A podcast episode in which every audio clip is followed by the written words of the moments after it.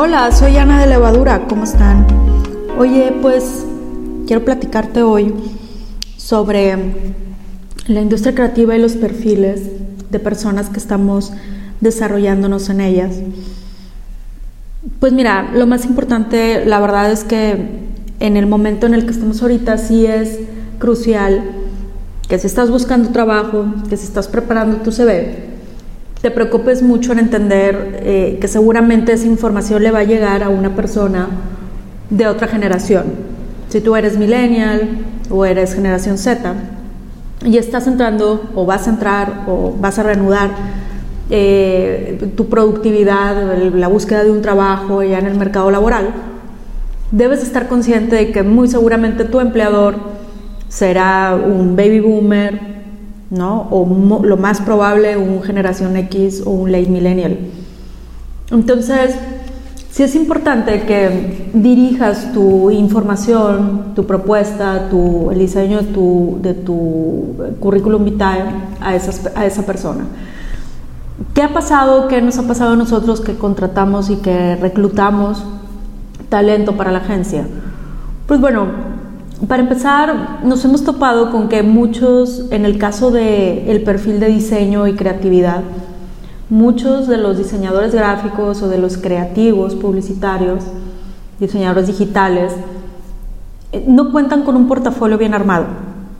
Han hecho el trabajo, lo hacen de maravilla, han trabajado para diferentes agencias de medios de comunicación digitales, incluso han freelanceado, han elaborado proyectos para clientes a la perfección, sin embargo no tienen el hábito o, no han hecho, no lo han conformado, no lo han consolidado en un, en un portafolio bonito, presentable, ¿verdad? Que haga ver todas las capacidades que tienen en lo creativo.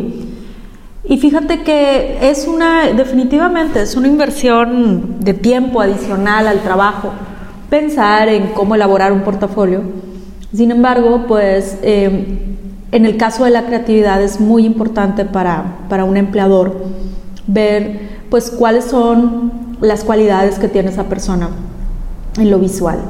Entonces, nosotros nos hemos dado cuenta que hemos entrevistado a sin número de personas con, con portafolios y a otras tantas sin portafolios. Y en ocasiones hay, hay diseñadores que no tienen un portafolio que los descartamos que son extraordinarios, mejores incluso que los que sí lo tienen. Entonces, eh, creemos que vale la pena que desarrolles esa herramienta para que puedas tener acceso a una mejor propuesta laboral, ¿verdad? Eh, ¿Qué más? Pues, por supuesto está el perfil creativo y está el perfil analítico, ¿no? Este, todos estos desarrolladores, eh, inbound marketers, estrategas, el perfil analítico tiene otras características que me gustaría compartirles en qué me fijo yo, ¿verdad? Yo como directora de levadura, que he tenido la oportunidad y el privilegio también de, contratar chavos y chavas por más de 10 años. En el caso del perfil analítico, lo que busco yo es que esa persona entienda procesos y documente resultados. Este, de igual forma, como con los diseñadores, me he topado con mentes extraordinarias, brillantes, que no este, cuentan con un trabajo, bien documentado. Entonces, este, es tan importante eh, registrar, de verdad, llevar un control sobre lo que se va logrando, los, resultados, como el, la inteligencia para hacer una estrategia digital, y programarla y llevarla de principio a fin. Eh, en un perfil analítico, por ejemplo, para mí es súper importante que esa persona entienda, aunque sea su método propio, los pasos que debe de seguir para ejecutar una acción de inbound, de principio a fin. Y, pues bueno, esto ya es demasiado pedir, pero también yo lo valoro muchísimo.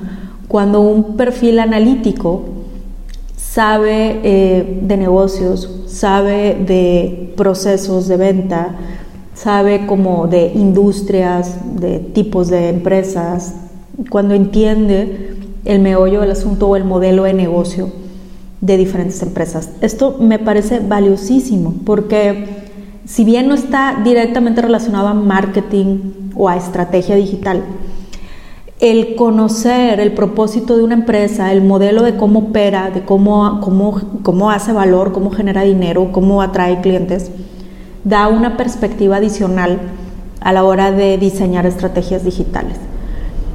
Yo creo que mm,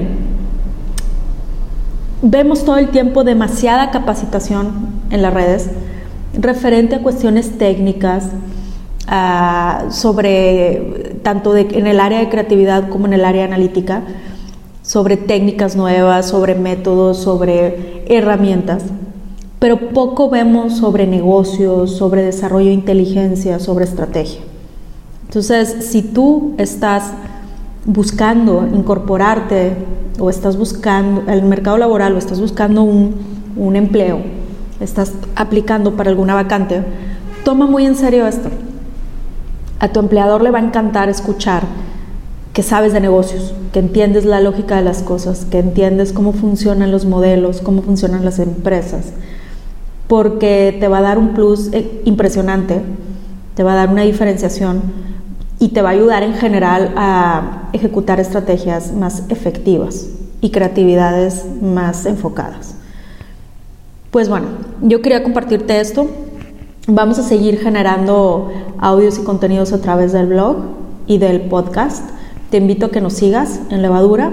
Me da muchísimo gusto que me escuches y te voy a seguir compartiendo mis ideas, mi visión y muchos tips sobre marketing, estrategia y negocios.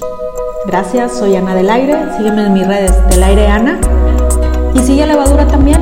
Hola Levadura en todas las redes. Un abrazo. Bye.